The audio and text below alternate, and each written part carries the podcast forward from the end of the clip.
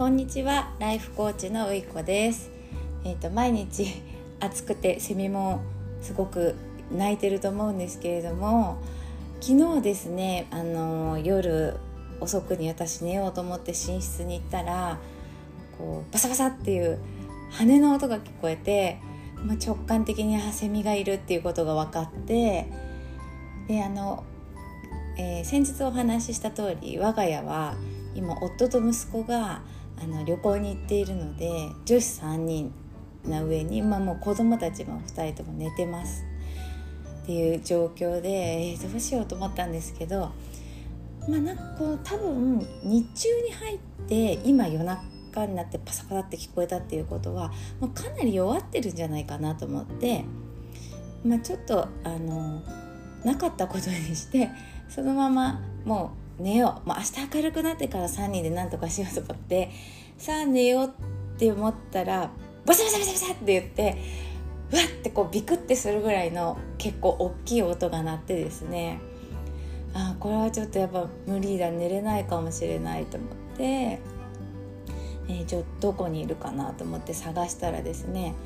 あのこう寝室の出窓にこう枕とかぬいぐるみとかをこうお日様に当てていたんですけどその窓、ね、多分窓から入ってすぐの枕の上に止まってまして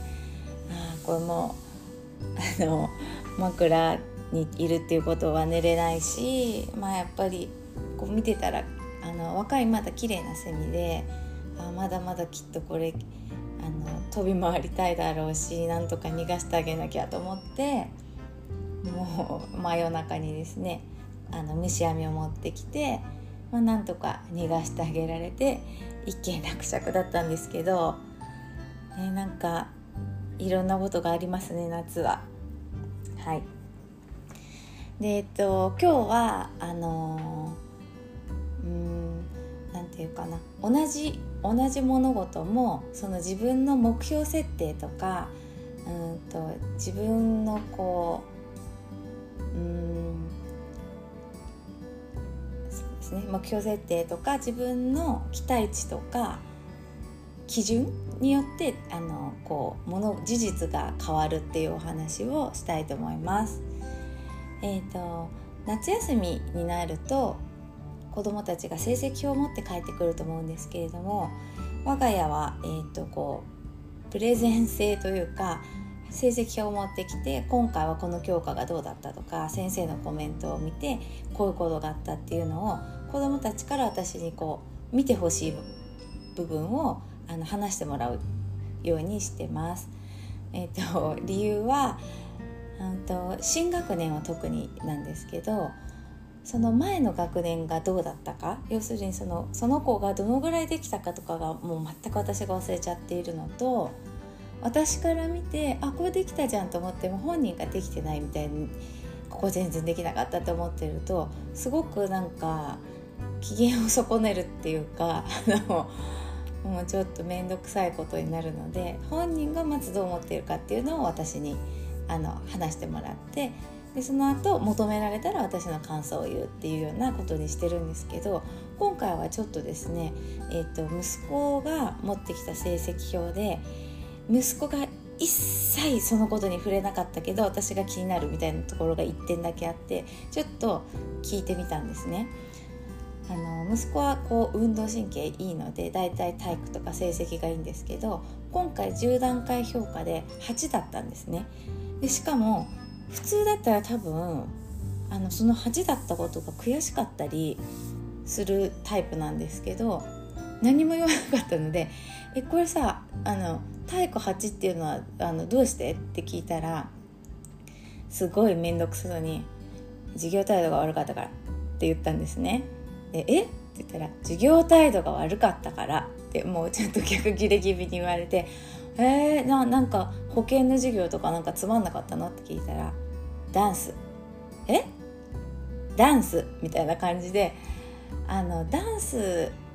だったからあのこう要するにこうなんか恥ずかしいからちゃんと踊らなかったみたいなことを言ったんですねそしたらあのお姉ちゃんと妹にえー、もったいないって言われて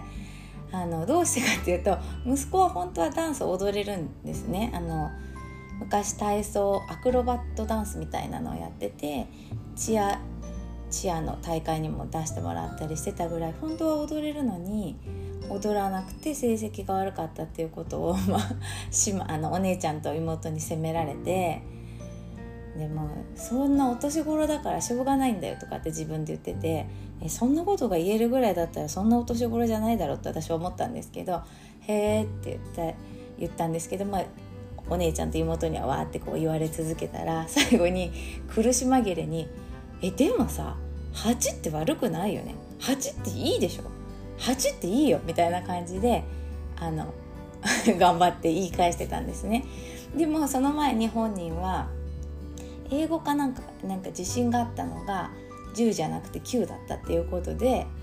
まあね、9なんか本当もう全然ダメだみたいなことを言ってたのでそこを上げ足を取られたというか矛盾を指摘されて「え9ダメって言ってたじゃん」8, 8もっとダメじゃんみたいに言われてまあはい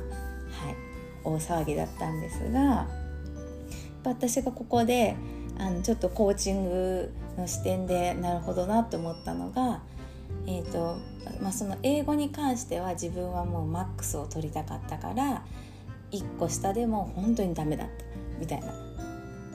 息子の解釈は。ででも体育に関しては、まあ、自分があの